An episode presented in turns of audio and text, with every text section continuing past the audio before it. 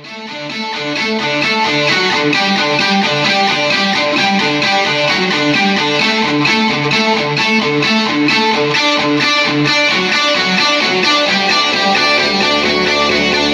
you're surrounded by darkness, open your eyes. Look around you. It's a beautiful life. Don't waste time. Open your mind. Have no regrets. Paint the sky.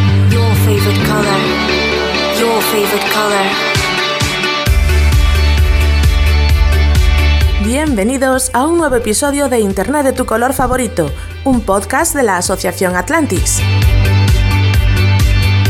Especial Manual de Supervivencia TIC. Café pandémico.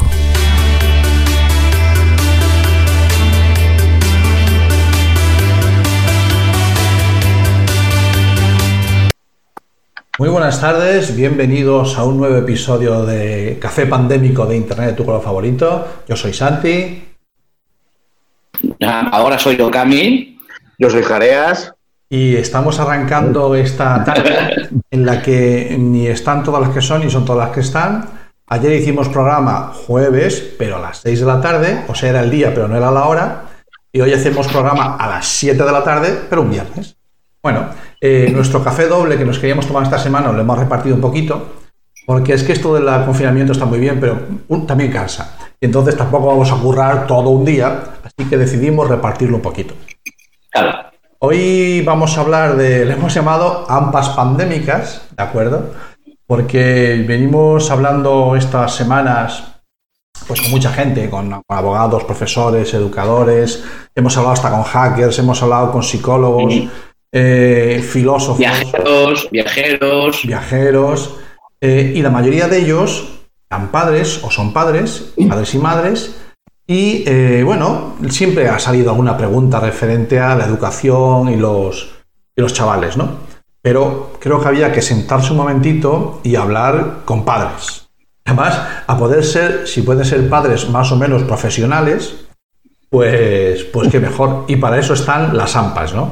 Las asociaciones de padres y madres que de una forma completamente altruista se dedican el tiempo que tienen a representarnos a los que tenemos hijos en edad escolar allí donde corresponde. Y yo creo que con ellos tocaba hablar. Eh, voy a ir presentando, mientras todavía está entrando una de las invitadas, esa ventanita negra que ven ahí, eh, estamos, hemos arrancado un poquito tarde porque estamos peleándonos con la técnica para que nos deje, nos deje salir y hoy teníamos un cable pisado y hasta que lo hemos despisado ahí un poquito y hemos encontrado por dónde salir, pues nos ha costado un poquito. Pero bueno, eh, yo no sé si Lola nos oyes. Lola, Sí, te tardes. oigo, no, y te veo. Vale, muy Vale, bien. No me veis a mí. Pues ya lo, ire- ya lo iremos arreglando, no te preocupes, que Lola nos ve y nos oye. Eh, nosotros no te vemos. No sé si quieres activar la cámara o no, eso ya queda a tu criterio. ¿no? Es que no sé. Bueno, no te preocupes. Soy Busca sincera. Le estoy algún- dando, pero. En algún escrito Sí. tienes que tener una cámara, me parece que arriba de todo, una cámara dibujada y es darle ahí y ya, ya Sí, saldrá. Pero bueno, voy a ir presentando un Bueno, momento. eh, lo importante es que nos oigas y poder eh, poner entrar y, y la debatir. cámara es- le da un plus, pero bueno, nosotros que hemos empezado toda esta historia, como estábamos comentando fuera de micro en la radio, eh, lo de la cámara le da un plus, pero tampoco no es, no es imprescindible. Eh, bueno, pues Lola, yo con tu permiso voy a empezar presentándote a ti. Eh, Lola Blanco, que es la, la representante, la, la jefa de la Confederación de, de APAS de Galicia. ¿vale? Hoy vamos a tener aquí a dos representantes de, de dos confederaciones a nivel gallego, eh, lo cual quiere decir que hay variedad y, hay representación. O sea, aquel que no está representando sencillamente eh, en cuanto a defender los derechos de, de nuestros hijos a la hora de estudiar, quien no está representado es porque no quiere, porque hay donde, donde moverse, ¿de acuerdo? Es cierto que solamente que sale el debate de que hay algunos centros que todavía, pues, bueno, pues cuesta que haya un APA. Pero bueno, Eh, Lola Blanco, eh, buenas tardes, ¿cómo estás? Hola. Sigo intentándolo. No te preocupes. Muy bien. Lo importante para nosotros siempre es la palabra. una imagen vale más que mil palabras, pero es cuestión de decir mil o dos mil y arreglado. bueno, ¿cómo llevas el confinamiento, Lola? Bueno, me está costando, ¿eh? Me está costando mucho. La verdad es que bien. supongo que la gente que trabaja algo, pues bueno, lo lleva mejor. Estar encerrado en casa es bastante complicadillo. Tu Sí, sí, es difícil, sí. se- te supone estar todo el día encerrado. Claro, Yo trabajo y de vez en cuando me escapo, pero... Claro, a ver, yo el problema que tengo, teóricamente puedo trabajar. Eh, mi trabajo es esencial, porque soy abogado y puedo ir al despacho. Pero como comprenderás, si los juzgados están cerrados, aquí no funciona nada, Eh, no, pues Eso lo, lo- lo notamos los que estamos al otro lado, y no ¿Qué? me refiero al otro lado enfrente de los Ya. abogados, sino al otro lado también, porque los que trabajamos, yo soy Policía Nacional, y los que trabajamos ahí también notamos que el, tanto el, todo el mundo jurídico está un poquito más descansado, lo notamos. claro, no hay nada. Entonces es, bueno, sí, vas, de vez en cuando al despacho, pero básicamente por salir de casa. Básicamente. Bueno, A ver, y a nosotros Fernando Lacazi, que es el representante de AMPAS Galegas. Hola. Eh, otro colectivo también que, que aglutina a un buen montón de asociaciones de APAS, igual que con FAPA, y que, eh, y que está aquí con nosotros para charlar también un poquito de lo, de lo que nos da. Ya aviso, como siempre, eh, este programa, eh, por, por desgracia y por la influencia de Cami, no tiene guion casi nunca. Al final ganó en la batalla. Y, y hacemos Es, lo que... es una, es una cuestión de naturalidad. Pero mira, yo estamos hablando de AMPAS. Mejor le he presentado a Fernando, no te lances. Ah, vale, vale, porque yo. No, no, Fernando, Fernando, le has, dicho, tardes. le- le has dicho buenas tardes y yo ya, como ya hablé antes con él, pues venga, yo ya iba para adelante. Hola. Fernando, ¿cómo llevas el confinamiento, tío? Bueno, mm, eu sí que podo teletraballar, entón é máis é máis doado, non? Teño máis, máis áreas, o sea, en este momento non sei se si teletraballo, se si doméstico a oficina, se si témolo todo así un tanto mesturado, pero non se leva mal, pensando que xa casi van a lo dos meses, a verdad que son intensos, pero pero pasaron. Estábamos yendo al despacho a nada. O mellor sí. Pode ser. Algunos seguro que sí, eh? ¿Por dónde No, quería, yo quería arrancar por lo siguiente. Vamos a ver, eh, el, el tema de las AMPAs. A ver, eh, AMPAs, ah, ah, has, has- has nombrado a Confederación de AMPAs, has nombrado a la Federación de AMPAs Galegas. La gente conoce a- al presidente del AMPA de su colegio, ¿vale? Y, y- y ninguna de estas dos personas es el presidente del AMPA de su colegio. Puede ser de casualidad, pero si no, puede ser de casualidad, pero no tiene por qué ser ninguno de ellos dos. Ellos, sin embargo, lo representa. Entonces es un poco por qué lo representa, ¿no? Porque las AMPAs después, eh, lo que normalmente si tú no estás en una junta directiva no te enteras mucho qué es eso de las federaciones. Te enteras un poquito si estás en la junta directiva y si te implicas. Como padre, te pasa un poco por ti y no te enteras mucho. Pero por eso yo quería darle un poco una vuelta a esto, ¿no? Las, am- las AMPAs, de las confederaciones y las federaciones de AMPA. Efectivamente, entonces las AMPAs. Eh, eh, la- la- primero voy a empezar porque la gente le tiene mucho miedo a, a pertenecer a la junta directiva. ¿Vale? Le tiene miedo, yo no sé, nunca estuve. Ya esto va a ir para No, no, no, no, es corto, es corto. La gente tiene mucho miedo. ¿Por qué no le debes tener miedo? Por, porque se instan las federaciones de AMPAs. Quiero decir, las federaciones de AMPAs son personas que, eh, aparte de estar en el AMPA, ayudan a otras AMPAs. Se juntan las AMPAs y esa, ese juntarse de las AMPAs, las personas que están en la confederación o en la federación, ayudan a esas AMPAs, a esas juntas directivas, pues o a través de cursos o a través de, eh, de- de apoyo eh, directo, como puede ser Sí. el asesoramiento. de- entonces, esas, esas son las personas que están, que son gente que sueles llevar un poquito más de tiempo que tú, a lo mejor en el mundo de las AMPAs, ya tiene un conocimiento de cómo funciona el tema de subvenciones, tema de, el, el legal, asociativo. Cuentas, las cuentas, cosas. y entonces tú entras de repente en un AMPA y como estás un poco perdido, quizás sea la primera persona a la que tienes que acudir es a tu federación de AMPAs. Y tú puedes estar como asociación dado de alta en cualquiera de estas federaciones Muy bien. o, en- o incluso en todas. Muy Eh, bien. No, tiene, no se quita una en otra, ¿no? Y entonces, eh, pues eh, hemos escogido, pues eso, a tanto a Fernando como a Lola, porque nos parece que pues son mm, eh, las gente que representa a ambas. Sé, sé- sé sincero, o sea, son las confederaciones, las dos federaciones o confederaciones que tenemos más cerca que nosotros. Sí. Porque personalmente, cada uno de nosotros hemos tenido nuestra relación con unas o con otras, y, y, bueno, pues no son más próximas por nuestra trayectoria y además porque son posiblemente dos que representan a un colectivo suficientemente amplio para ser representativo, ¿vale? O sea, un montón de padres de colegios detrás de, esta, de estas dos confederaciones. ¿Perdón? Pues era un poquito, yo quería dar esa pequeña explicación. Si me he equivocado en algo, Fernando Lola, Lola Fernando, corregirme, si no, si yo más o menos en la explicación no he sido todo lo exacto posible. Bueno, pues, no sé, Fernando, Fernando, ¿cómo lo viste? Bueno, vamos a ver. Vou empezar e por que debemos e por que non queremos estar nun AMPA, non? E comparo sempre as AMPAs coas comunidades de propietarios, que é un lugar donde a xente debería estar porque forma parte dunha maneira indiscutible, se si és propietario és parte dunha comunidade, pero ninguén quere ser parte da xunta directiva porque prevé que eso supón un traballo suplementario. Entón se vai escapando, eh, intenta escaquearse, e coas ampas pasa un pouco igual. Eh, coa única diferencia de que nas ampas tens que querer entrar, non é como nas comunidades que xa entras de cego, non?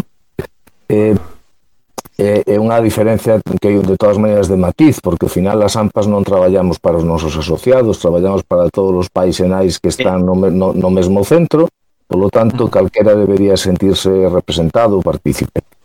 Eh, me parece interesante, Fernando, me parece interesante eso que acabas de decir, ¿eh?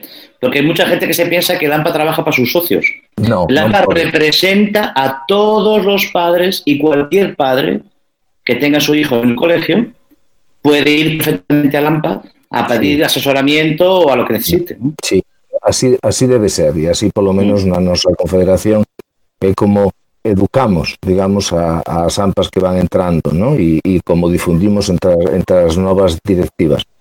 Eh, eu creo, sin embargo, que a organización de federacións e de confederacións ten máis que ver co ámbito do problema que simplemente co apoio eh, interno, ¿no?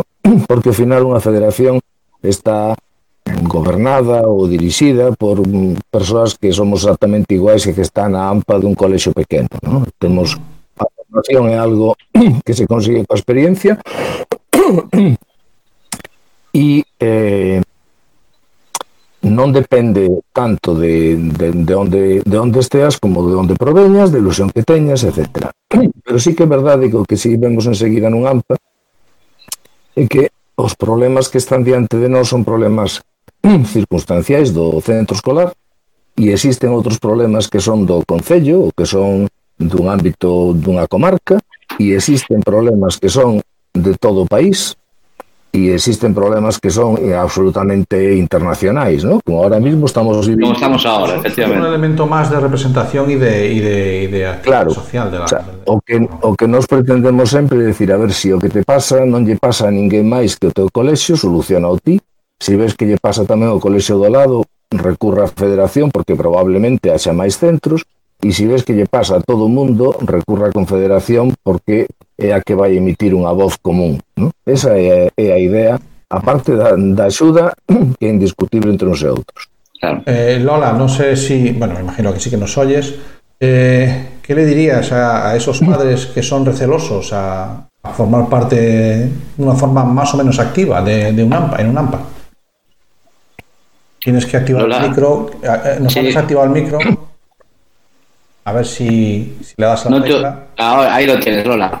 No sé si me has la pregunta, si no te comento otra vez, Lola. ¿Qué le dirías a esos padres, en la línea de lo que estamos hablando, de formar parte de una AMPA o no, que, que son recelosos a la hora de formar parte de una, de una asociación de padres?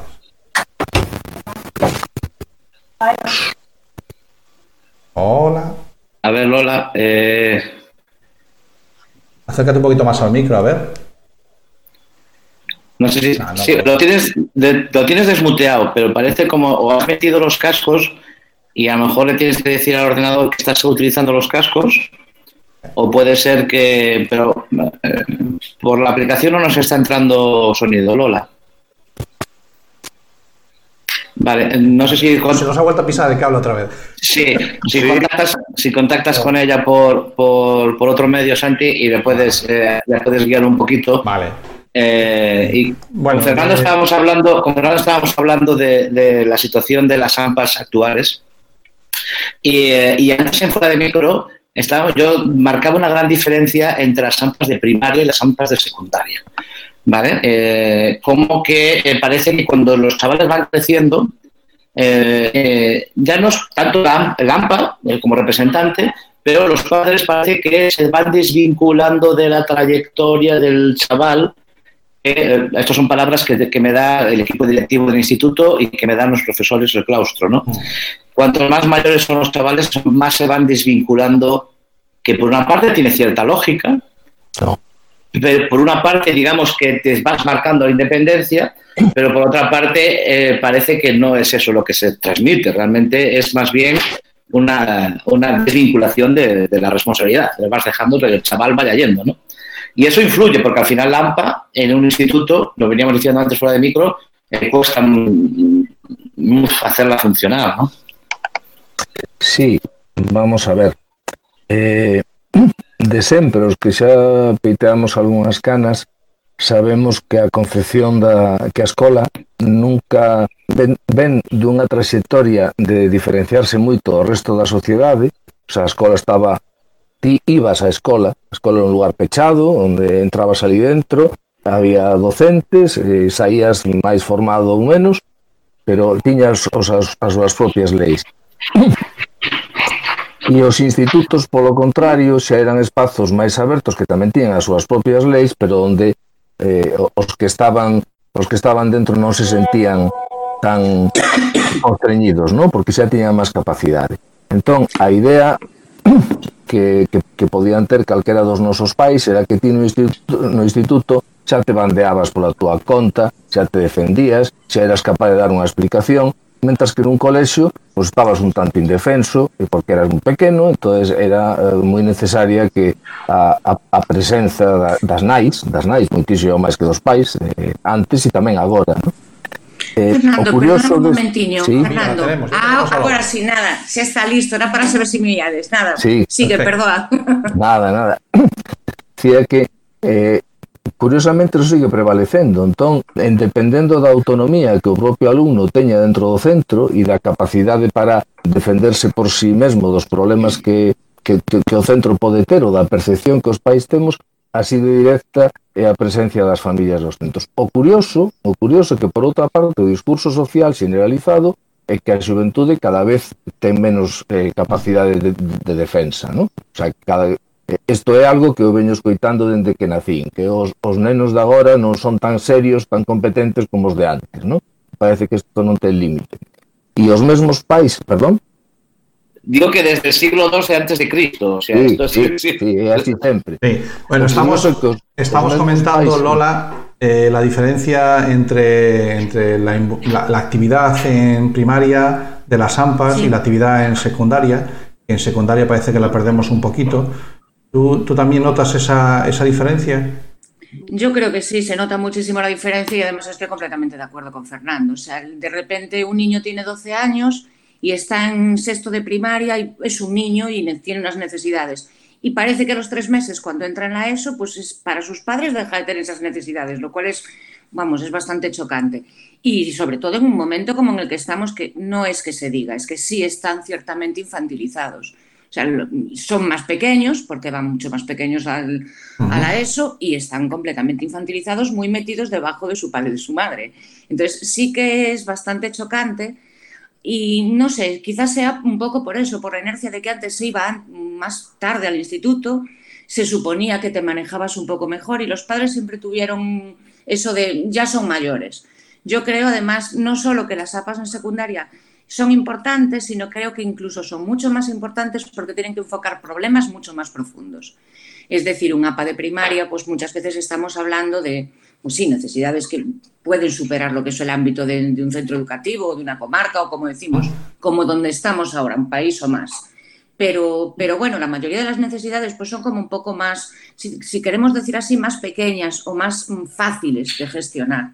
En secundaria tenemos problemas muchísimos más, muchísimo más graves. O sea, ya no te estoy hablando pues de bullying y de muchas historias que al llegar a secundaria pues son cada vez peor, sino incluso problemas de, aprendizaje, problema de falta de competencias que están completamente desoídas, porque hay que tener en cuenta que al llegar a secundaria no tenemos un tutor y sobre ello se monta ese curso, sino que tenemos una variedad de profesores, cada uno con un método y los niños están muchísimo más, hombre, queda feo decir dejados, pero, pero bueno, sí, un poco más dejados de la mano de Dios. Por ¿Puede, así. puede ser que haya una transición demasiado brusca, que a lo mejor Claro, los que- dos últimos años de primaria había que ir preparando ya a, ese trabajo, sobre todo más autónomo, aunque la mayoría de los institutos y el primero y segundo de la ESO eh, suele, suele ser adaptativo, quiero decir, suelen ser, la mayoría de los Sí. centros que yo conozco dedican más recursos humanos,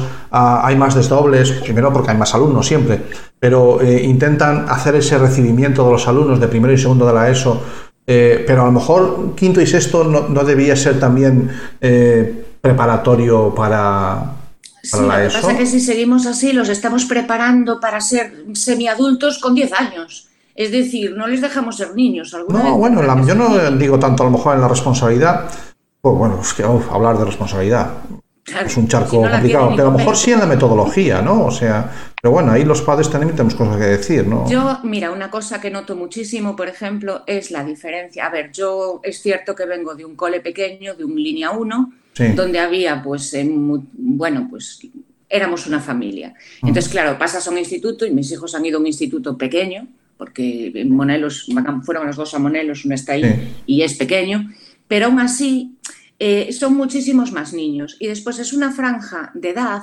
tan sumamente diversa que, Mm. mm, por ejemplo, en el colegio pues hay un orientador que está mucho más con los niños, que Mm. ti- tiene un seguimiento mucho más cercano. Llegan al instituto y ese orientador no es capaz. Y las necesidades especiales eh, se difuminan y los niños con una necesidad de un equipo específico no lo tienen, porque hay un orientador para 500, 800, 1000 niños Vale. y estamos hablando de que no solo tiene niños de 12, sino que tiene de 16, de 17, que sabemos que los problemas son muchos y, y- y para mí mucho más graves además que en primaria. Entonces eh, llegan al instituto y es un poco sálvese quien pueda.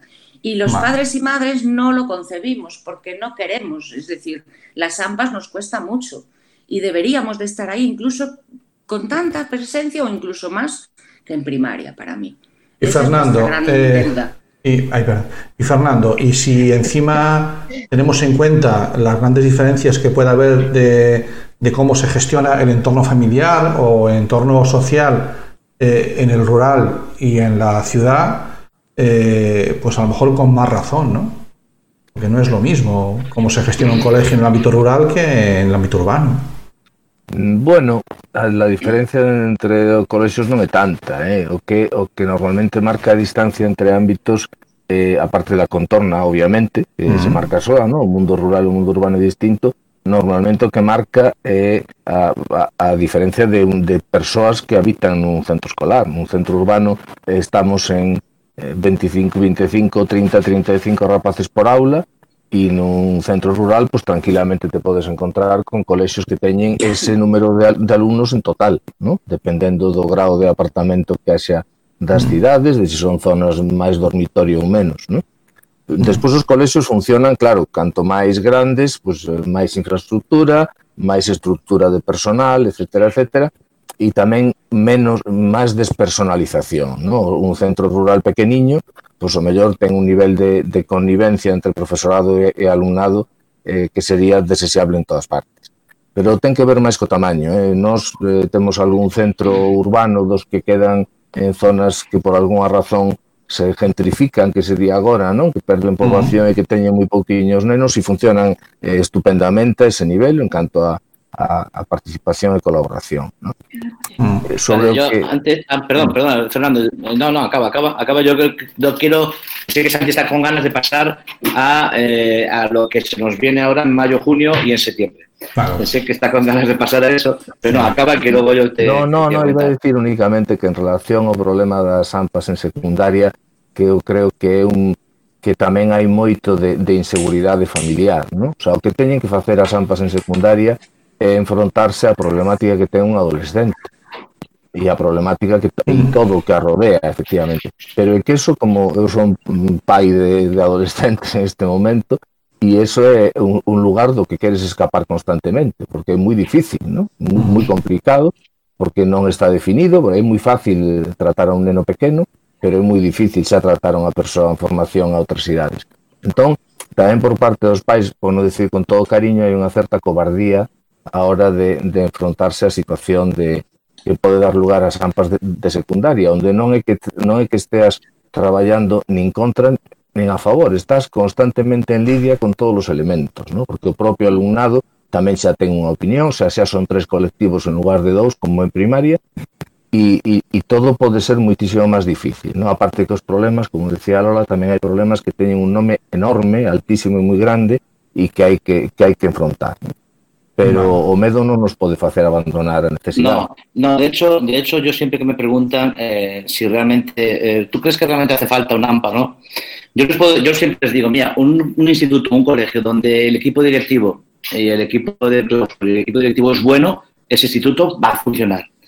Y, y, si es bueno, se lleva bien, va, funciona mejor. Pero si es bueno, se lleva bien y hay un APA que se lleva bien también, quiero decir que hacen piña, ese instituto es la hostia. Quiero decir, sí, mejor, sí, sí, sí, eh, eh, vale. hay que desmitificar esa guerra entre un AMPA y el equipo directivo. No es, no, no es tiene un que haber error. una, es, un error, es un error. Pero, pero, pero, pero cuando entras en un AMPA parece que es lo que lo que vienes allí. Allí no vengo, yo aquí no vengo a, a hacer una guerra, ¿no? Esto es un tenemos que ser todos juntos y todos juntos es lo que tiene. Vale, porque- Eso también depende mucho de la experiencia que hayas tenido en cada Claro, uno de los pues, centros. Y yo, ya sé que yo no tengo la experiencia con las AMPAs que podéis tener. Bueno, pero vosotros, aquí me pero- parece que eres el único que tiene título de padre. Es ciertamente, sí, otorgado por Los la demás no, pero él es el único padre titulado. La Junta me, me considera educador, correcto. Eh, a ver, pero, por ejemplo, mi idea de, de un AMPA eh, por, eh, va relacionada, va, va a ser muy de perogrullo y a lo mejor hasta se sienten ofendidos.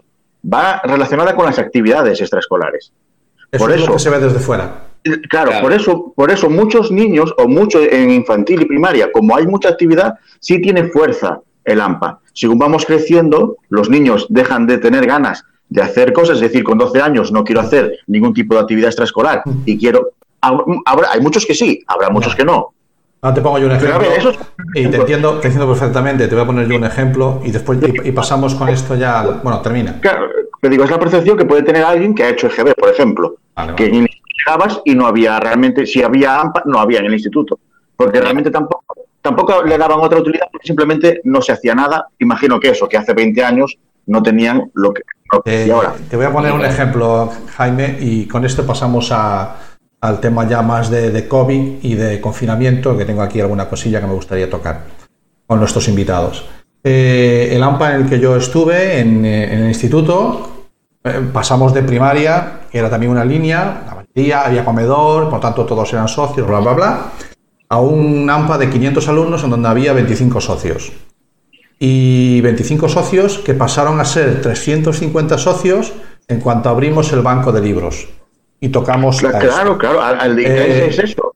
Eh, ya está, ¿vale? O sea, por el interés te quiero Andrés y no me le des más vueltas. Ahora, eso, estoy de acuerdo que si hay un AMPA que, que, como habéis dicho aquí, hace piña y tal, eso se va en favor del colegio toda la vida de Dios. Aunque solo sea por eso, ¿vale? Bueno, Y me, uno, y me uno con Fernando al aplauso de las ocho porque los padres de adolescentes somos auténticos héroes. Confinarnos con un adolescente. Fernando, no te rías, no te rías. Y Lola, no sé si te estás riendo. Yo pero, tengo dos, ¿eh? no, no, te digo si aquí hay, yo- aquí hay un lote. Claro, ojo, ojo a los héroes, que creo que están apuntando mal, ¿eh? Yo, los héroes sé dónde están. Yo creo que tenemos mucho mérito, sí. Yo creo que sí. Temos, temos. Voy a, voy a- Confínate con el mío dos semanas y después hablamos. Voy a empezar con el primer melón. Eh, esta- este confinamiento eh, ha generado que se, se mostrara claramente la brecha digital. ¿De acuerdo? Pero no ese es el tema que me preocupa. No porque yo lo tenía muy claro, que había una brecha digital enorme, pero porque estamos más involucrados. Pero lo que me ha mm, dolido más es descubrir que esa brecha digital está generando una brecha social. Eh, ya no es que haya niños que tengan más acceso o no a la tecnología, a una wifi, a un ordenador o a un teléfono, sino que el que no lo tenga, de repente es un paria. Lola, ¿tú cómo lo ves? Pues hombre, ciertamente está siendo así. eh, están dando muchas vueltas a la brecha digital, vamos a mandar ordenadores, vamos a ayudar a tantos niños. No se puede tapar un agujero en el cielo. Lo que es evidente es que la brecha existe y que eso lo que está generando, pues como en tantas otras, otras veces sucede, es que el que no está al día, pues simplemente no está. La pena es que simplemente no está. Y la pena de todo esto es que no se está mirando por abajo, sino por arriba. Todo lo que se está intentando hacer es partiendo de, de algo que no se tiene partiendo de algo que no se tiene. Ese es el problema. Tampoco hubo mucho tiempo para prepararse, ¿eh? soy consciente de ello. ¿Cómo, Pero- cómo? Perdón, perdón, Digo que perdón, no ¿cómo hubo- has dicho, no hubo- Santi? ¿Cómo, cómo has dicho? Ve- Perdón. no, ¿Cómo? va, voy a- voy a explicarlo. que te interrumpa, No. que llevamos años reclamando, No, no, si yo sé, reclamando yo que sé lo que esto- sé, sé el hue- el hueso que he pisado. No, no estoy diciendo que no hubiera tiempo para que no, porque nosotros precisamente llevamos años intentando formar a profesores, estoy de acuerdo. No, en la brecha digital no eh, es la brecha social la que me preocupa, ¿vale? O sea, yo, yo reconozco que no hubo esto ha ha sido un tsunami que ha llegado. No hubo tiempo porque ha sido un tsunami el que ha llegado. Que nos ha pillado sin preparar, eso sí. Para Porque nada. siempre esperamos, esperamos a que venga para claro. prepararnos. Claro. Siempre. Porque vivimos así, a salto Claro. de mata. Pero Fernando, tenemos el problema de que ya sí eso, ¿no? No, no, vamos a ver, isto tería pasado exactamente igual ahora que dentro de 20 anos, eh? Co Claro. camiño que levábamos tería pasado exactamente o mesmo. Non podemos decir, a ver, unha das cousas máis molestas que existe estes días sobre as tecnoloxías é que aínda hai sectores que falan de novas tecnoloxías. A ver, que levamos con ordenador nas mans 30 anos, eh? Que vamos a ver se si, si normalizamos isto. Eu ainda topei estes días bastantes profesores, bastante xente que non vou tirar contra eles porque están facendo un gran traballo, eh? vaya por diante, pero mm. non o están facendo cos resultados que, que deberan atopei con bastantes que me di, no, é que hai profesores maiores, digo, oye, cuidadito, eh? non hai ninguén absolutamente agora que teña eh, unha idade laboral que poida decir que, que é maior demais para os medios informáticos. Isto leva moitos anos entre nós, o sea, mm. isto teríanos pillado exactamente igual. E xa que te roubei a palabra, Venga, dale, dale. Eh, no mundo está, estamos vendo unha fenda digital, eu creo que o peor que nos está pasando é e que aparte de comprobar que a organización do país é penosa porque hai lugares onde simplemente non se chega, e eso, eso non ten nada que ver coa educación, ten que ver coa consideración do rural, pero, pero tamén do non rural. O sea, hai, hai barrios nas cidades que están absolutamente na escuridade, non? Eh, pero bueno, esa é unha realidade, pero eu creo que o que máis nos sorprendeu a todos é que a xente, a comunidade educativa non ten formación, nin o profesorado, nin o propio alumnado sea, ata que punto estamos que unha xeración que damos todos en chamar como nativos digitais mm, sí. dun xeito bastante errático, resulta que son absolutamente incapaces de relacionarse en todo o que non se corresponde coas súas redes sociais ou coa súa habitualidade. Non? O sea, eso é patético. Como chegamos aí? Como chegamos a ter un ensino tan absolutamente descoordinado da realidade tecnolóxica? Porque ao final todos nós nos estamos movendo constantemente coa tecnoloxía. Como é posible que teñamos alumnos que siguen atados a pizarra e o, e o xiz? É unha, é unha cosa bastante dura de entender, non? Eso non se trata de que dunha, dunha casualidade, eso se trata, como, como decíades antes, de que levamos un montón de anos reclamando algo que non se está facendo, que modernizar o ensino público. E cuidado, eh, que o ensino digital non sustitúe o presencial en absoluto. O sea, o ensino presencial é, é imprescindible, porque a relación humana é imprescindible. Pero eh, deberíamos ter avanzado moito no uso de todas as tecnoloxías, como avanzamos nas casas. O sea, a mí non se me ocurre a ningún de nos, por decir unha, unha cousa básica, non se nos ocurre agora, como cando éramos nenos, decir a alguén, oye, vai cambiar o, a canle da televisión, dalle o botón, non? Todo o mundo ten un mando a distancia. Coño, pois no, nos colexios non hai mandos a distancia. Y estamos... entonces, ¿por qué la- el- este, cada vez que sale una noticia en favor de prohibir el uso de los móviles en los colegios, Mm. parece, Nos que parece tontería. que todos los padres... No. Nos non, eh? Vale, vale, vale. Quero vale. dicir, Vale, claro, vale. nós sempre defendimos Es que- exactamente todo o contrario, que a tecnoloxía ten que incorporarse ás aulas. Pues e hai que ahí, es- ahí a está el matiz, ahí está el matiz. No es lo mismo hablar de tecnología que hablar de móviles. El- Igual, es, es ¿eh? el sí y el no, el depende. Igual, No, pero igual, es igual, lo que tiene que ir es con la responsabilidad y la responsabilidad es una Claro. parte de la educación. claro, Lo que no puedes es decir, esto no lo uso, o sea, vivimos en un país donde todo se soluciona con negativas y la correspondiente sanción. Y no funciona así. Lo estamos viendo ahora con la gente en la calle. Si no se sanciona, salen. Es decir, pues con el móvil es exactamente igual. Lo que hay es que educar en responsabilidad. Y lo que tiene que hacer ese niño o niña es saber que lo puede utilizar en determinadas ocasiones dentro del, del horario educativo. Pero bueno, yo ahí no sé, si esperabais que estuviéramos en contra estamos. No, no, no, no, no yo no, espero no. nada. Yo voy, No, no. yo voy intentando picar en hueso allí donde me dejan. No, Lola, no, Lola, ¿sabes qué pasa? Eh, nosotros venimos, este discurso que estamos dando, no es, no es, es una cuestión de charlo, ¿no? Este discurso que estamos dando, nosotros venimos tiempo eh, desde nuestra asociación eh, eh, dándolo ya, ¿no? Eh, nosotros hemos hecho un seguimiento al proyecto que llevó Ponte dos Brozos con, con su famoso proyecto que hizo con la Fundación Amancio Ortega, ¿vale? En el que, llevaba, el que se pasó 10, 12 años con, con, las tecnologías, porque había un dinero ahí. Pero yo recuerdo en la entrevista que tuvimos con, con el director de. Ah, no el nombre Díaz. Con Javier, Díaz, director de Ponte de los Rotos durante ese proyecto, que nos, nos lo dejó por activa y por pasiva, que el primer sitio, lo primero que hicieron en ese proyecto no fue eh, instalar tecnología. Lo primero que hicieron fue formar a los profesores sabían que la, la, pieza angular era la formación de profesores. Eh, eh, al lado de ese colegio, al lado de Ponte de los Rozos, está el Instituto Manuel Murguía, que es el Instituto Arteixo. Bueno, pues este instituto, los niños que vienen de todo eso pasan a Manuel Murguía y la Junta, eh, en un acto de, de, de benevolencia, mm, nos dijo a los padres, este año no compráis libros. Yo estoy hablando de hace cuatro años. Este año no compráis libros porque hay libro digital. Fue tal fiasco porque no se formó a los profesores. Se reparten ordenadores. La, la brecha tecnológica no se eh, combate repartiendo ordenadores. No. No se combate. Eso es, eso es un error eh, eh, que sale en prensa y estás bien en prensa porque tú sales en la portada diciendo que has repartido 2.500 ordenadores, pero que esa no es la brecha digital. Y esa, la brecha está en la falta de formación tanto, por una parte, como decías Lola, eh, a, los alumnos, como, como, decía Fernando y Lola, a los alumnos en cuanto a educación de cómo se debe utilizar la tecnología, como a los profesores de qué puedes hacer con la tecnología. ¿no? Entonces, eso es un discurso que estamos todos a favor, pero aun estando todos a favor, no sé por qué hostias no va. ¿Sabes lo que quiero decir? Sí que lo sé, pero bueno, es, es, no, va.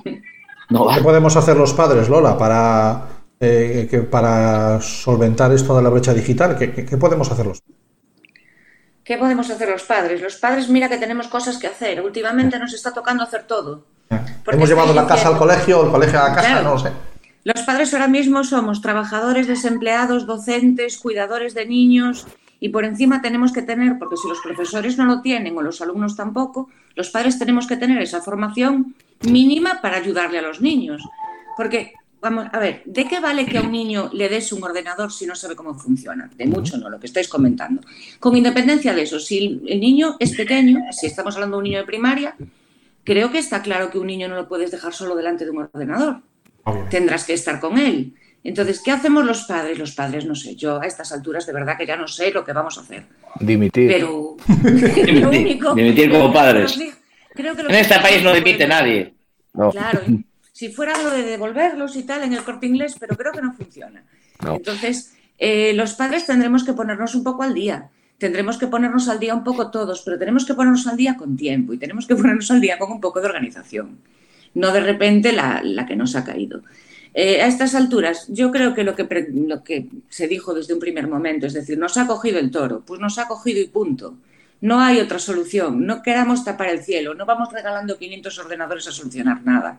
Los padres están desempleados, están teletrabajando, porque cuando hablamos de la, de la, brecha digital decimos también, no, es que claro, no hay ordenadores para todos. O sí, pero es que si yo tengo dos hijos adolescentes, en mi casa necesito tres, para trabajar ellos y yo, y a lo mejor tres ya no los tengo, o tenemos que hacer turnos.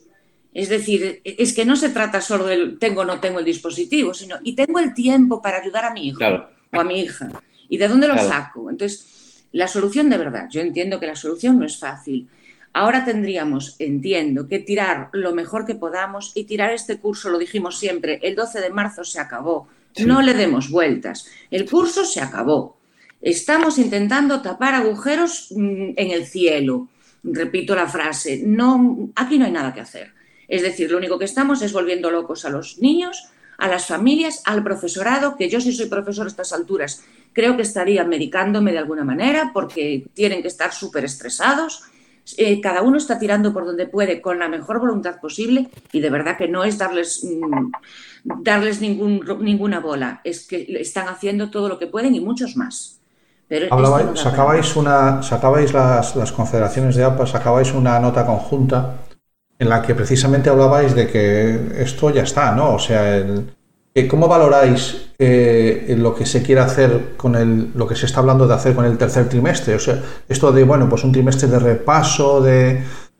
Bueno, que, Es que el, no se País está Vasco, haciendo. el País Vasco va a entrar en los chavales en el aula Sí. el Pero día aquí no se está 18, haciendo. me parece. Claro, pero me gustaría eso, ver cómo eh, esas directrices que se... Claro, tenemos el problema del Estado de Autonomías, ¿no? Y las competencias cedidas y, los virreinatos, como le llamo yo, que yo estoy completamente de acuerdo, defiendo el Estatuto eh, autonómico y las competencias cedidas a donde haga falta, pero, pero casi siempre la palabra que veo que, que repetís más es concreción. Fernando, eh, ¿cómo, cómo, cómo tienen que interpretar eh, eh, los centros educativos de Galicia y los padres lo que tiene que pasar en este tercer trimestre. Bueno, a, a, a nos sorprendeunos moito cando conseguimos facer o comunicado conxunto, que foi, creo que, un, un logro de seriedade por parte de todos os participantes, non?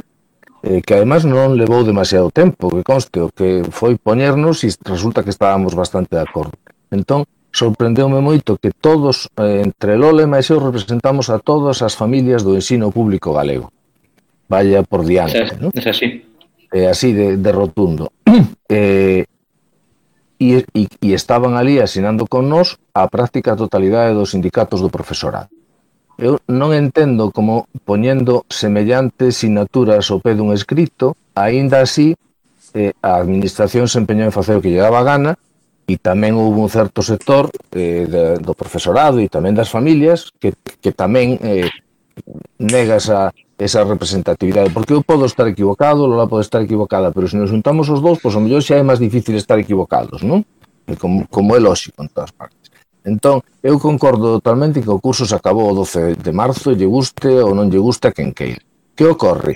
que hai aquí, e eso vou emitir realmente a opinión que temos a miña confederación, aquí temos un enorme problema que é o ensino privado. O ensino privado, a única xustificación real que ten neste momento é seguir avanzando. É a súa defensa, é o seu negocio, é a razón pola que ten o, o, o seu alumnado totalmente eh, pillado, digamos. E entonces está defendendo a, a Macha Martillo, está defendendo estar avanzar, dar todos os contidos como se iso fose un valor. ¿no? Cando dar todos os contidos o que está facendo no ensino público é deixar atrás a moitísima xente. Está deixando atrás os que non se poden conectar, está ando atrás, os que por algunha razón están pasando unha situación dura, porque non... Aquí parece que todo o mundo, tamén estou de acordo que decía Lola, parece que todo o mundo estamos con un montón de ordenadores e conectividade na casa e con unha vida feliz e realizada, e hai xente que o está pasando mal, hai xente que non, que perdeu o traballo, que perdeu familiares, que está vivindo situacións de estrés, que están compartindo un ordenador entre tres fillos e un, e un pai teletraballador ou unha nai, Ora, hai situacións a pilas, o que estamos conseguindo o non admitir que o curso rematou daquela é deixar cada vez a máis xente tirada. Porque esta, esta pandemia está arrasando con bastantes seguridades das que tiñamos como establecidas. E unha delas é que estamos descubrindo, aparte de que a formación digital era inexistente e de que a atención á diversidade pues, está justita, justita, tamén estamos descubrindo que a querencia global pola equidade tamén ten moito que, que pensarse. O sea, sigue habendo xente que pensa que se hai unha porcentaxe que se beneficia e esa porcentaxe é maior que a que se prexudica, entón podemos tirar alegremente para adiante. E non é verdade, eh? Se o ensino público, se a escola significa algo, significa igualdade, significa poder avanzar todos a vez e poder, e poder nivelar na medida do posible as, as diferencias que os nenos traen de serie, que xa non son poucas. Claro. Sí. Estoy de acuerdo. Yo lo, yo lo he, eh, otro, hemos hablado- de brecha digital, hemos hablado de, de, cómo estamos pasando el confinamiento, hemos hablado de que se están mostrando ciertas, entre comillas, vergüenzas que teníamos ahí como escondidas, pero es que hay una que no está escondida y que va a salir ahora a la luz, pero vamos, pero va, va a brotar como una flor en primavera, que es eh, cuando ahora tengamos que poner a los chavales a metro y medio unos de otros. Eh, señores, ¿en qué aula? ¿En el pasillo? ¿En dónde vamos a poner a los chavales a metro y medio uno de otros? Que vamos No, a hacer dos, sí. dos turnos, pero, pero que, en, en- en qué cabeza pensante está cogiendo todo esto? Quiero decir, ¿cómo va a ser la vuelta? Lola, ¿cómo crees que va a ser la vuelta? ¿Crees que vamos a tener dos chillos lo- los chavales a, a- a metro y medio unos de otros? O a dos metros, que he oído incluso dos metros. Sí, has oído dos metros, porque eso es lo, ¿no? último, lo último que se está oyendo. A ver, sitio está justito. Eh, lo que comentaba No, Fernando. yo digo, yo, no, justito ya está ahora. Por eso, sitio juntos. está ahora. Y lo Claro. que comentaba él, igual en el rural, pues si en algunas zonas Sí. está Sí. menos denso, pues igual tiene más suerte. Eh, con lo cual, mm, espacios no hay más que lo que hay. La opción de los turnos me parece mm, cuanto menos descabellada. Vamos a ponerle un nombre así elegante. Cuanto menos contra toda descabellada.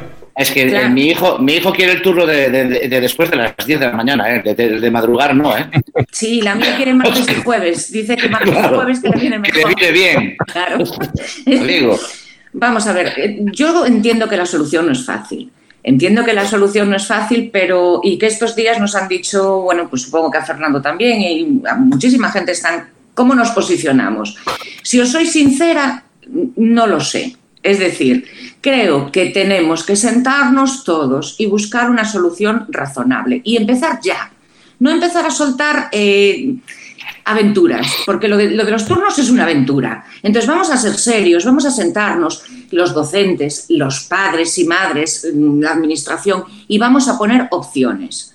Y es algo que yo, mm, bueno, pues a día de hoy no he visto, mm, no, no eso, no nos hemos sentado absolutamente para nada. Sabemos que nos han llamado un día para explicarnos una serie de cosas eh, y cuando acabamos pues se pudo hacer alguna sugerencia y se acabó y nunca más. Creo que fue la única vez que, que nos han llamado para algo. La solución de los turnos, evidentemente, no es normal y no es razonable. Ahora, también digo una cosa, cuando hablamos de turnos y de, días y días no, y bueno, todas estas elucubraciones, siempre estamos hablando de la conciliación. Y sin dejarla a un lado, lo que a mí personalmente me molesta un poco es que hablamos de conciliación, pero primero hay que hablar de calidad educativa. Mm, La conciliación se tiene que arreglar en la vía laboral. Si ya hay problemas de conciliación, vayan ustedes, organícense con los sindicatos, dialoguen con ellos y hagan por fin que en este país la conciliación laboral y familiar sea efectiva. No vayan siempre a los débiles, que en este caso son el sistema educativo y sobre todo el público, por una serie de carencias que todos sabemos, y aprovechen ustedes y digan, bueno, pues apáñense. Vamos a hacerlo con los niños, que es mucho más fácil. No, arreglen ustedes en el ámbito laboral. Si hasta ahora se pudo teletrabajar porque estábamos en una situación excepcional, pues igual hay que ampliar esas medidas al- a los padres y madres mientras haya esa situación excepcional. Pero ampliarla a los padres. Y, y no siempre, pues ahora nos vamos a turnos. Me refiero, estamos empezando siempre por el final y siempre por los mismos. Y que no se nos achaque, a la- y es algo de verdad que molesto, que se nos achaque que pensamos en la conciliación. Por supuesto, somos padres y madres, pero también Claro. pensamos en calidad. Y nuestros hijos tienen que tener una calidad educativa no mínima, sino superior, que es lo que pedimos. Entonces, a partir de eso, pues hombre, sentémonos y hablemos. Desde luego, no más ideas de bombero, que yo creo que esta temporada ya tenemos bastantes. Bueno, yo no sé, yo me tengo que va a salir más ideas de bombero, ¿eh? pero Seguro, además. Salen, salen Constantemente. tienen la capacidad de sorprendernos, ¿eh? Aún siguen teniendo la capacidad de sorprendernos, porque a mí, a mí es que se les han ocurrido cosas, pero yo cuando he oído una de ellas he dicho, pero, pero me habéis sorprendido otra vez. Pero ¿cómo lo hacéis? O sea, me parece increíble. Lo de los turnos fue una cosa de esas. Como lo de que el País Vasco ya empieza con los chavales ahora, el día 18, creo que ya empieza segundo de bachiller. Y, le- y porque la EBAU va para Ahí adelante, vamos, ahí vamos. la EBAU va la para EBAU. adelante ¿Qué hacemos con la y, EBAU?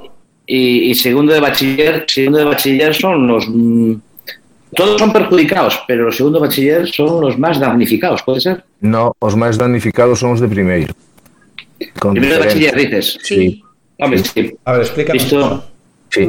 A ver, o problema, os rapaces que rapazas que están agora en segundo de bacharelato efectivamente teñen un problema, pero tamén teñen unhas abao adaptadas nas que van poder sacar o 10 escollendo uh, o, un, o grupo de preguntas que se refiran á parte que si quederon presencialmente. O sea, si ti levas chapados o máximo por utilizar a expresión os dos primeiros trimestres, vas poder escoller o grupo de preguntas que chegarán ten un 10. O problema real o teñen os de primeiro, porque os de primeiro van dar dous trimestres e o ano que ven van pretender que dean catro trimestres en tres. Mm. E se van a enfrontar a unhas abaus sin ninguén o remedia absolutamente normalizadas. Co cual van pasar un ano absolutamente de perros. Supoño, vamos a ver, imagino que nos estaremos bramando dende o minuto un para que se para que tamén teñan unha adaptación, pero a priori a priori son os grandes perdedores deste Yo, momento. yo ¿eh? tengo, yo tengo un hijo en primero de bachiller y ¿sabes cómo lo va a solucionar eso? Me dijo, él me dijo que este año no lo tiene preparado. Dice, yo en primero de bachiller, papá, no lo he hecho. Él tiene ya ese concepto, ¿no? Entonces me dice, y como no voy a repetir, porque no me dejan repetir, repetiré el segundo. Porque no lo voy a dar hecho, él lo ve venir y dice, yo no lo voy a dar hecho el año que viene. Entonces eh, eh, nos vamos a encontrar con eso, ¿no? Es lo que tú, Claro, lo que claro, ves venir, claro, ¿no? claro, que é un problema enorme, o sea, que o, o que pode pasar. A ver, eu creo que o gran problema anunciouno antes Lola con toda claridade, é a negativa que ten o poder público a asumir que isto arrasou con nós. e que é verdad que nos colleu o toro, pero que tampouco é ninguna vergonza, eh? É unha vergonza claro. que nos que nos collera eh, o que estábamos falando na tecnoloxización da, das, das infraestructuras ou nun ensino pouco formado, todo eso son cousas que saíron á luz, que estaban larvadas e que coñecíamos. Ahora, bueno, ahora son públicas. Pero tamén é certo que ninguén dos que estamos vivos ten un recordo dunha cousa como, como esta. Entón, habería que terlle dado solucións eh, excepcionais a unha situación excepcional. Que pasa? Que hai, hai unha tensión enorme para intentar borrar estes meses do mapa, para que pareza que non pasou nada e que podemos avanzar de calquera maneira. E iso vai provocar moitísimos máis problemas que se asumíramos que perdemos un trimestre, que temos que reorganizar os currículos dos próximos dous anos e que podemos seguir cando poidamos, con tranquilidade, o sea, non hai tampouco que espantarse, falamos do único que é realmente trascendente que é a saúde. O resto se, vai, se ten que ir adaptando aí. Entón, claro, eh, tonterías como é certo, como de facer quendas, que todos a dixemos, eh, en algún momento determinado, porque che fan unha pregunta e dices, usted que opina? E, pois, calquera parvada, xa para sair do paso, porque non podes opinar en serio. Eh, pero é verdad que son tonterías, pero vamos a ver, ti que planteas unha solución honesta Quer decir, señores, revisen todos os currículos, reduzan todos os horarios, eh? fagan unha conciliación laboral donde hai que facela que nas empresas. Eh? E deixense de tonterías, olvídense de simultanear educación presencial con educación a distancia, porque isto non é unha educación a distancia. Isto é unha chapuza que non podemos perpetuar e empecemos a traballar en serio no futuro, non en poñer parches a este presente. Yo creo que ha quedado muy claro. ¿Qué más añadimos, Lola? No sé qué más añadir. Es esperar a la siguiente idea de bombero, de verdad. Sí, Bueno. sí, bueno, Son entonces- las, son las 8, Es que no vaya nuestro aplauso, que hoy no salimos a la ventana, pero desde aquí aplaudimos, ¿de acuerdo? a los auténticos héroes, A los auténticos los héroes padres de son adolescentes,Ais adolescentes. padres de los adolescentes. padres adolescentes, vaya nuestro aplauso hoy por hoy por ellos. Padres de adolescentes confinados en la misma, en el mismo, quiero decir, los que estén bajo el mismo Sí, techo, ¿eh? Sí, sí, sí. No se vayan a colar estos que no, los que estén bajo el mismo techo. Y a poder ser en un piso, que no haya posibilidad. Pues estoy contigo. Sí, porque el que tiene finca ya me duele menos. Eso ya es otra cosa. Sí, sí, es cierto, es cierto. Es cierto que sí. En fin, yo tengo mucha suerte porque yo hay días que ni los veo, o sea, la verdad que se han vuelto un poquito, ay, se meten ahí en el agujero y no hay, no hay problema. Bueno, pues eso, son, son las 8 de la tarde y yo me parece son ahorita. quedan, quedan muchos temas por tratar, Sí. eh, pero tampoco quiero, ah, hay que dejar un poquito para la próxima que volváis. ¿Vale? Os queremos Las dar- AMPAs, oye, Santi, las AMPAs es la primera vez que visitan. Sí. eh, bueno, sí, es la primera vez que visitan, aparte de que yo he estado por aquí como presidente de algún AMPA, pero. No, en Internet pero- de tu color favorito es la primera vez que estáis la- las AMPAs. y, y que no sea la última, ¿no? Nosotros que decimos que. No, pero que no. Por supuesto. Nosotros que decimos que nos apoyamos en, en tres pilares que son la tecnología, las familias y la educación, ¿cómo no, cómo no iban a estar, no? Eh, pero ha tenido que venir una pandemia para que nos diéramos cuenta de lo cerquita que tenía. Eh, nada, eh, dejaros que, eso, que nos, que nos digáis un, titular, una frase. eh, ¿Qué le diríais a, los padres que nos están viendo eh, a modo de, titular? Lola, empiezo por ti. Un- una frase final, un consejo final, no sé. El único consejo que puede darse es mucho ánimo y mucha paciencia, que esto tendrá fin. no hay otra. Los padres solo es ánimo y paciencia y el resto lo vamos llevando. No te fijas qué sufridos somos. Aguantamos con lo que nos echan. Así que ánimo y paciencia. No hay otra. Fernando, ¿qué le añadimos? ¿O qué, qué ponemos de tu parte? que traballen con nós, que se dean conta de que as AMPAs estamos, estamos aquí máis que nunca para ser a voz de todos ao mesmo tempo e que, e que tamén participen na formación desa voz que é realmente importante. a paciencia que recomenda necesitamos necesitámola todos, pais e non pais, nós máis, nós máis, porque temos tamén que ter paciencia polos nosos fillos. Pero bueno, fai falta unidade tamén, moita unidade. E que se hagan socios, que se hagan socios de Lampa. Muchos socios. Que a tener buenos presupuestos. Claro, que se hagan socios. No, si el presupuesto no sale del dinero de los socios. No. De ahí poco se, ahí poco se junta. Lo que se suele hacer es de, la- de- de- de juntar mucha gente y sí que se hacen cosas. No tanto del dinero. Sí. Jareas, ¿cómo sí. lo, ¿cómo lo ves? Lo, lo que iba a decir es que, pasa que ya no- me lo pisó Camilo, no, yo iba a decir que no es el momento de que la gente viera a las AMPAs como un negocio para sacar dinero y sí como un apoyo, pero, pero va Camilo ya pidió el dinero para las AMPAs, pero No, y que hacerse socios. No, es pero- lo mismo, no es lo mismo ir, ir a donde el, a donde, a donde el ayuntamiento, y petar allí en la mesa del alcalde con cinco socios detrás, que con 350 socios que saben que son 350 votos. Yo lo tengo muy claro, ¿eh? Yo No, lo tengo pues muy claro. yo creo que el día que las AMPAs consigan que no tener el San Benito de que muchos ven como un negocio, yo creo que avanzarán muchísimo. Y que no es culpa del AMPA, yo creo que es culpa de, de- de que la gente por lo general tiende a pensar mal. Sí, pues tenemos para una hora, ¿eh? Tienes- Yo tienes si quieres hacemos, abrimos otra hora y. Bueno, yo me quedo con lo que más me ha llamado la atención eh, de estos días y, de, y lo habéis expuesto aquí, y es que, eh, bueno, las AMPAs, a pesar de todo, como dice Jaime, el sabenito que ten- puedan tener, son quien y capaces de, de tirar del carro para el mismo lado y ponerse a, a tirar del carro con otros pedazos de bueyes, como pueden ser organizaciones sindicales y, y de, y de actividad social. ¿no? Me parece que sí, que creo sencillamente que habéis hecho lo que, se corres- lo que toca y que habéis estado a la, a la altura. Pero bueno, no sé si es el momento. Mira, tenemos la suerte de que nosotros, como no necesitamos subvenciones de ninguna institución pública, podemos Claro. poner verde a quien nos dé la gana. Nunca haremos más de lo que hacemos, pero podemos poner verde a quien nos dé la gana. Es una de las grandes eh, suertes de ser, ser libres e independientes. Pues nada más, muchísimas gracias. Eh, que, que ha sido un placer, que hemos tardado, que ha tenido que venir una pandemia para que estén aquí las AMPAs y que espero que vais. Eh, No, seguro, seguro que sí. para otra cosa o para tomar un café sin ser pandémico. No, no, si en septiembre, en septiembre podemos ver lo que está viniendo y en septiembre si queréis nos volvemos a juntar. Si no antes, Lola. ¿Qué dices? Bueno, yo prometo que la próxima conseguiré que mi ordenador. Bueno, no te preocupes. Voy a, voy a pediros un, una. No tiene nada que ver con la educación. Eh, pero voy a haceros una- un pronóstico, que hagáis un pronóstico. Una ¿Seremos- porra, una sí, porra. Sí. Eh, ¿Seremos capaces de celebrar el San Juan en Coruña? A esa me la sé yo. Los cuatro. Lola, ¿tú crees que sí? ¿Que no? Tiene trampa la pregunta. Claro. Estoy pensando en la trampa. bueno, no te lo voy a decir. A ver, yo creo, creo que no, pero no lo sé. Otra Estoy cosa intentando saber si lo veis esto para largo o no. Eh, Yo Fernando, creo que lo veo mal, más bien. veo Fernando, mal. ¿tú, tú, tú ves esto para largo? ¿Tú crees que celebraremos en San Juan? No. En Piazor o en cualquier otro sitio. No, no, no. No. Creo además que sería eu non, non vivo en Coruña, vivo en Santiago, que tampouco se vai a celebrar o apóstolo, que me queda máis tarde. No, no. No, Esto yo veo, un San Juan pandémico que cada uno le prenda fuego a su casa. Sí, eso, eso pode ser. No, yo no, no veo otro, ¿eh? Areas, ¿tú cómo lo ves? Yo lo que veo es que yo veo a la policía sacando a la gente de la playa el día, ese día por la noche. No se va a hacer San Juan, pero va a haber gente en la playa. Va a haber gente que lo va a hacer igual. Eso sí que Muy puede bien. ser.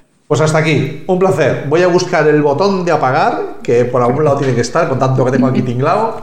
Y nos vemos en otra familia. Encantado. Venga, Chao. hasta luego, hasta luego. Chao.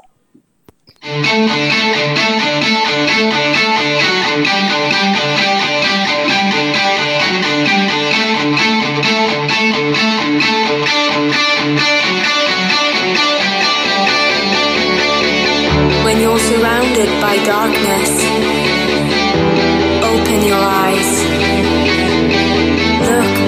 It's a beautiful life. Don't waste time. Open your mind. Have no regrets. Paint the sky your favorite color. Your favorite color.